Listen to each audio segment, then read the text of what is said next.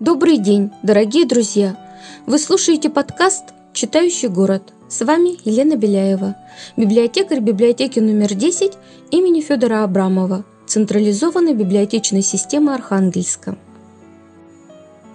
6 ноября 2023 года исполняется 205 лет со дня рождения Павла Ивановича Мельникова, выдающегося билетриста-этнографа, известного под псевдонимом Андрей Печерский. Этот писатель не входит в школьную программу, не числится в первых рядах русских классиков, но верные читатели и почитатели у него есть до сих пор. Берешься за книгу этого автора и не оторваться. Он сам долго не считал себя писателем, замолкал на десятилетия – один из своих романов, когда его вернули из журнала с требованием переделать, переделал на бумажке, которыми раскуривают трубки. Критик и историк литературы Семен Венгеров писал, что Мельников не сознавал ни свойств, ни размеров своего таланта. Давайте сегодня поговорим об этом писателе. Павел Иванович Мельников родился в 1818 году в Нижнем Новгороде. Семейство его было из старинного, но обедневшего дворянского рода. До поступления в Нижегородскую гимназию воспитывался матерью, много читал. В 1834 поступил на словесный факультет Казанского университета, который успешно окончил – будучи уже перспективным ученым, попал под подозрение властей и был выслан в Щедринск. После ссылки работал старшим учителем гимназии. Первое свое произведение Мельников напечатал в журнале «Отечественные записки». Называется оно «Дорожные записки на пути из Тамбовской губернии в Сибирь». Написано в билетристическом духе. В 1840 году появился рассказ писателя о том, кто такой был Елпидифор Перфильевич и какие приготовления делались в городе Чернограде к его именинам. Одно из крупнейших произведений этого периода – роман «Торин». В этом романе персонажи, по выражению самого автора, списаны с натуры. Он утверждал, что в Вятке, Перми Уфе можно найти таких Окуньковых, Шабуровых, Действие романа происходит в провинциальном городе. Роман состоит из пяти очерков и рассказов. По общему мнению, Торин не удался Мельникову. Он недостаточно углубился в изучение быта и нравов народа. Потом Мельников не принимался за билетристику 12 лет. Мельникову была интересная история. Еще в своем родном городе он был допущен к архивам изучал старообрядческие предания и легенды. Старообрядческими делами он занимался на службе, будучи чиновником особых поручений. Но через 10 лет Мельников оставил служебную карьеру и начал литературную деятельность. Мельников, чтобы не быть тем самым чиновником Мельниковым, взял псевдоним Андрея Печерского.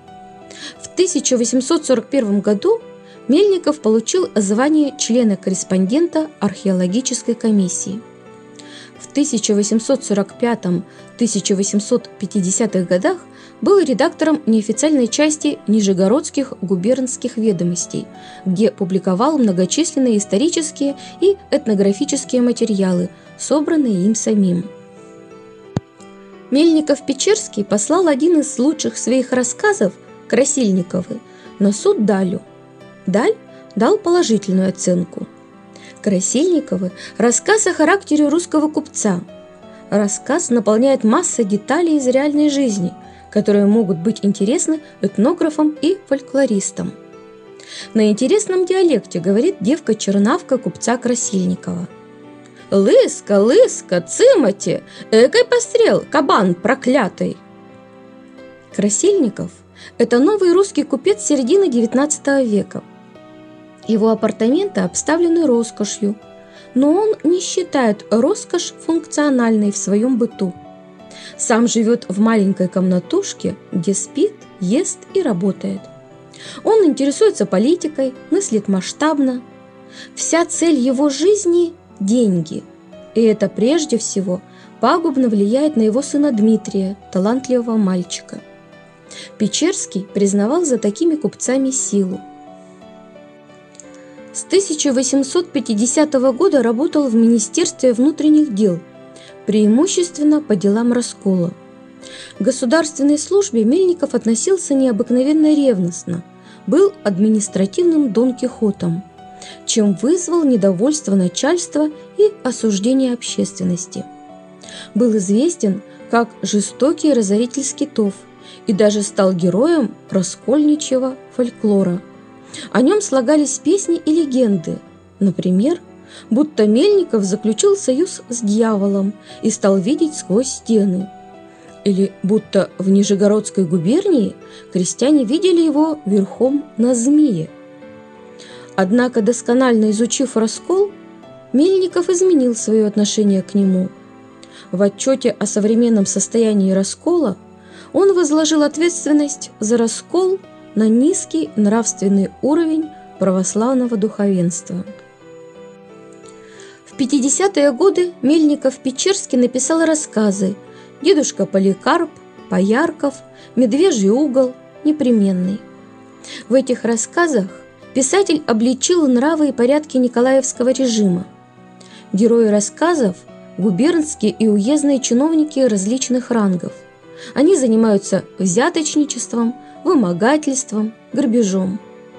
Мельников, пройдя долгую службу чиновником, досконально изучил тип государственных стяжателей.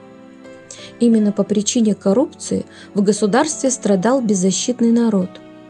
В повести «Старые годы» обсуждается крестьянский вопрос. После отмены крепостного права некоторые помещики продолжают видеть за собой родовое право владеть крестьянами – оправдывая это своими заслугами перед Отечеством. В 1866 году Мельников вышел в отставку, переселился в Москву и всецело отдался литературной работе. С 1868 года был постоянным сотрудником «Русского вестника». Встречался с Писемским, Майковым, Бестужевым Рюминым.